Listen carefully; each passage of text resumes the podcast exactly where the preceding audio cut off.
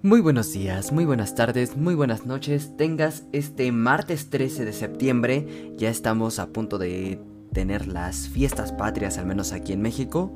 Y no sé, y si tú eres estudiante a lo mejor te dan el viernes de descanso.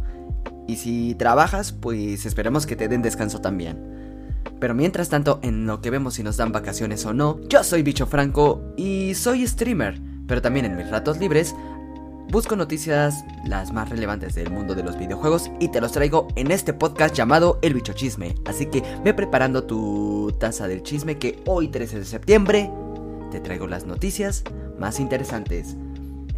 Empezamos con una nota un tanto diferente por parte de la página de Security List de Kaspersky, así es el antivirus, crearon una nota donde mostraron cuáles son los juegos más hackeables y con más virus en la industria del mundo de los videojuegos. Gracias a la pandemia, mucha gente empezó a incursionarse, si no a reforzar este pasatiempo de tomar el mando o ya sea el teclado y ratón para jugar. Incluso me atrevo a decir que hubo un incremento de streamers en Twitch, incluyéndome, y según la agencia de análisis Newzoo, en 2022 el mercado mundial está superando los 3 mil millones de jugadores a nivel mundial. Una audiencia tan comprometida con dinero y mucho fanatismo se convierte en una presa fácil para los ciberdelincuentes, que siempre encuentran la forma de engañar a sus víctimas, uno de los ejemplos más destacados involucra eh, máscaras de Counter-Strikes que roban credenciales personales, información y fondos. Los piratas informáticos pueden afectar el rendimiento de las computadoras para por este tipo de juegos, infectándolas con archivos mineros no solicitados. La lista de los 10 juegos más infectados los componen, en primer lugar, Minecraft, en segundo lugar, Roblox, Tercer lugar lo lleva Need for Speed. Cuarto lugar Grand Theft Auto. Quinto lugar Call of Duty. Sexto lugar FIFA. Séptimo lugar The Sims. Octavo lugar Far Cry. Noveno lugar Counter Strikes. Y décimo lugar PUBG. Mi recomendación es no descargar juegos ilegales, ya que en la actualidad es más fácil comprar los juegos, incluso ya a veces los rebajan demasiado. Y la verdad es que hay maneras más accesibles para tenerlos en original, inclusive en distintos canales de streaming, como por ejemplo en Twitch. Este, los streamers a veces regalan incluso juegos a su comunidad. La verdad es que actualmente es más fácil o mejor dicho, cuesta menos trabajo adquirir el producto original que piratearte el mismo juego. Y hablando de Twitch, ahora me toca comentarte que mediante un mensaje a todos nos llegó la noticia de que van a desaparecer la función de hostear canal a partir del 3 de octubre. El host permite destacar cuentas de otros streamers y tanto la gente que streamea como la que no pueden hostear alias recomendar ese otro canal desde su mismo canal. Según el comunicado que dio Twitch y cito textual, Tomamos la decisión de desaprobar esta función porque la experiencia que brinda a los espectadores no coincide con sus expectativas cuando visitan Twitch. Los espectadores quieren interactuar con el streamer cuando está en vivo y el modo host bloquea esto. Evitar que los usuarios interactúen con el transmisor que ven también limita el potencial del crecimiento del streamer porque no puede establecer conexiones significativas con esos nuevos espectadores. ¿Tú qué opinas al respecto? Aunque en mi opinión, a veces olvidaba hacer host a amigos streamers. Y lo que me ayudaba muchísimo era eh, el hacer el auto host. Cuando inicia un canal que yo recomiendo. La verdad no sé qué tanto me vería afectado como streamer hasta no ver la situación en ese momento de cuando quiten el host. Pero espero más adelante dar mi mi punto de vista a través de mi experiencia una vez que hayan quitado la función host de Twitch. Pasamos con noticias nintenderas, pues hay un retraso, nuevamente, con el largometraje de El plomero rojo, así es, de Mario. La película de Super Mario Bros. sufrió un retraso en su estreno que se espera que llegue en el 2023. Pensábamos o corría el rumor de que iba a llegar entre marzo y abril, pero al parecer se va a retrasar para primavera del 2023. Al igual, el título sufrió un cambio y es que ahora al ingresar a la página oficial de Illumination, encontramos el título Super Mario Bros. Animate Film en vez de simplemente Super Mario Bros. Hasta ahorita no hay un comunicado por parte de Nintendo y tampoco es que hayan dado muchos detalles en su momento, así que todo queda en la especulación. Mientras retrasen sus grandes proyectos para traernos calidad, por mí no hay ningún problema, ya lo hemos visto con otras compañías en el caso de Sonic, que aunque sabemos que no es de Nintendo, sufrió una serie de transformaciones, eh, su largometraje, su película, y actualmente ya tuvo una segunda parte y próximamente va a tener una tercera parte, la saga de nuestro querido Erizo Azul. Esperemos que lo mismo pase con Mario. Pasando a otras notas, la semana pasada fue revelado el nuevo juego de, por parte de Ubisoft y es que Assassin's Creed Mirage nos mostró el primer tráiler del juego. Se centra en el siglo IX, en la era dorada de Baghdad, en el año 861. Se parecerá al primer juego de la saga según Ubisoft y ocurrirá 300 años antes de los eventos del primer Assassin's Creed.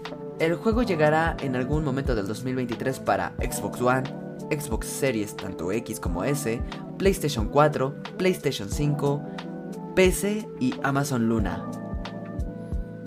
El precio rondará en la versión normal en unos 50 dólares y la edición deluxe en unos 60, ya sea física o digitalmente.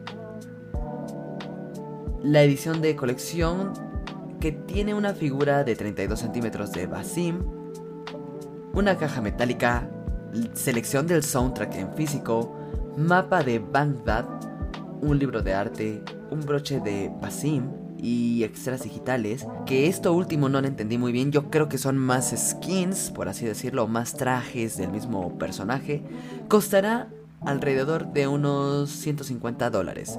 Tú te vas a adquirir el Assassin's Creed Mirage, y si es así, ¿qué versión comprarás?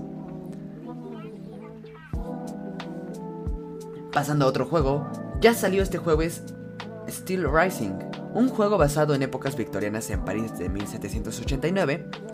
Y este es un juego un tanto diferente en cuestión de la historia, porque por alguna razón tenemos robots y androides en esa época. Luis XVI y su equipo mecánico han entrado en guerra y nuestra protagonista Aegis, una androide, se debe enfrentar a los obstáculos que nos pone el rey. El juego es un poco al estilo de Dark Souls para que nos demos una idea que va a ser un juego que nos va a frustrar. Igual, en las reseñas que he visto en Steam hasta ahora, ha tenido muy buena puntuación y en cuestión de las reseñas casi medio mundo coincide de que es un Souls. Regresando a noticias nintenderas, ya tenemos disponible el juego de Splatoon 3. El mismo juego, tercera versión. Y aunque es lo mismo, este bicharraco de aquí que escuchan aquí presente, ya moría por comprar la nueva versión del juego. Ya habíamos hablado en un podcast pasado sobre lo que contendría Splatoon, sin embargo, ahora que ya hemos podido jugarlo a unos cuantos días de su estreno, puedo decir que me ha encantado. Mar y Tina regresan para el modo historia, sin embargo aquí las protagonistas de Splatoon 3 son Megan, Angie y Ryan, así como lo fueron en su momento Perla y Marina, las Cephalopops, en Splatoon 2. Se ha conseguido en este juego que se obtengan 60 imágenes por segundo, así como una resolución de 1080p para que el juego se sienta y se vea más impecable que nunca. La textura ha cambiado en cuestión de la tinta, a mí me ha gustado. Se siente cada vez más fácil jugar Splatoon 3 y en lo personal me gustó mucho que en el momento en el que estás buscando partida puedes probar las armas en la zona de entrenamiento. Eso sí, déjame te digo que apenas recién salió el juego y así como sucedió en Splatoon 2 en sus inicios, no va a haber muchas cosas que no hayamos visto antes. Pero estoy en la espera de que conforme vayan pasando las actualizaciones, vayan pasando los eventos de Splatfest y más cosas adicionales que le vayan metiendo al juego, porque también va a tener contenido gratis, ya lo anunciaron, el mismo Splatoon 3 se vaya superando. Sin embargo, si tú eres un fan de la saga, yo te recomendaría que lo compres de una vez para que tú vayas viviendo todo el proceso del cambio de Splatoon 3. Y ya para rematar por la parte de series y películas, déjame te digo que el pasado 8 de septiembre Disney nos mostró lo que sería su Disney Plus Day. Básicamente fue el anuncio de grandes estrenos en la plataforma el mismo día. Podemos observar que llegó la película de Thor Love and Thunder para aquellos que no la hemos visto en cine, me incluyo. Y es una apuesta fuerte. También con el estreno de live action de Pinocho con Tom Hanks como Gepetto, por parte de National Geographic llegan las aventuras de Bertie Gregory, espero haberlo pronunciado bien, y también parte de, eh, por parte de Disney, la nueva serie de Tierra Incógnita, que es una serie que según la sinopsis en Disney Plus, dice así. Eric regresa al pueblo de su infancia para resolver el misterio de la desaparición de sus padres Ocho años atrás, fue criado por sus abuelos maternos junto a su hermana y se escapa para instalarse en Tierra Incógnita, el parque de diversiones con temática de terror que pertenecía a sus padres y el último lugar donde fueron vistos. La sinopsis es un poco más larga, sin embargo, este, pues con lo que les acabo de comentar, se ve que es una apuesta muy interesante. Habría que darle la oportunidad de verlo. También llega una miniserie de Cars titulada Cars Aventuras en el Camino, donde vemos nueve episodios de aproximadamente 10 minutos cada uno sobre las aventuras que viven tanto el Rayo McQueen como Mate. Y no olvidar que, pues a partir de ese día, tuvimos un nuevo episodio de She-Hulk. Que la verdad lo vi y me encantó demasiado, ¿eh? Digo, She-Hulk no es la mejor serie que ha sacado tanto Marvel como Disney, pero es una serie muy botanera, me ha gustado muchísimo. También para finalizar ya este tema de noticias, déjame comentarte que en el canal de Bicho-Franco tuvimos la oportunidad de terminar finalmente el juego de Star Wars Jedi Fallen Order. Ya lo terminamos y fue una apuesta increíble. Déjenme les digo que soy un tanto masoquista porque cuando ustedes me ven en el directo de Star Wars yo estaba diciendo groserías, mentándose a medio mundo, del juego obviamente. Sí me estaba estresando, pero... Me ha encantado el juego.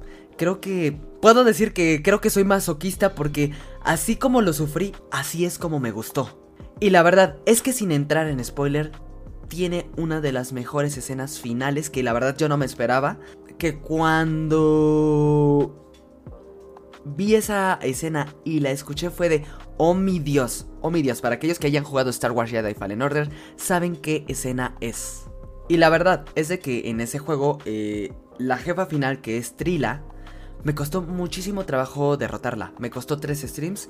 Ya ni eh, la novena hermana inquisidora, que ella me costó stream y medio.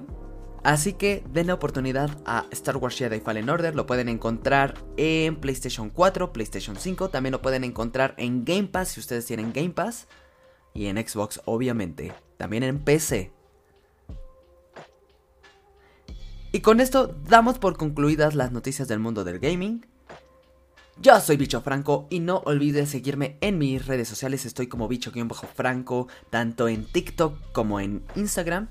Normalmente suelo subir cosas de mi vida cotidiana, sin embargo ya estoy tratando de enfocar mis redes sociales al mundo del gaming. Quiero ofrecerles más cositas de valor que fotos de mi vida personal. Por el lado de Twitter pueden encontrarme como bicho-franco MX. Y suelo subir noticias del mundo del gaming. Ten una excelente semana. Disfruta estas fiestas patrias, al menos aquí los que somos de Latinoamérica. Trabaja lo que tengas que trabajar, estudia lo que tengas que estudiar, pero sobre todo, nunca dejes de jugar. Cuídate, yo soy Bicho Franco, nos vemos el siguiente martes. ¡Chao, chao!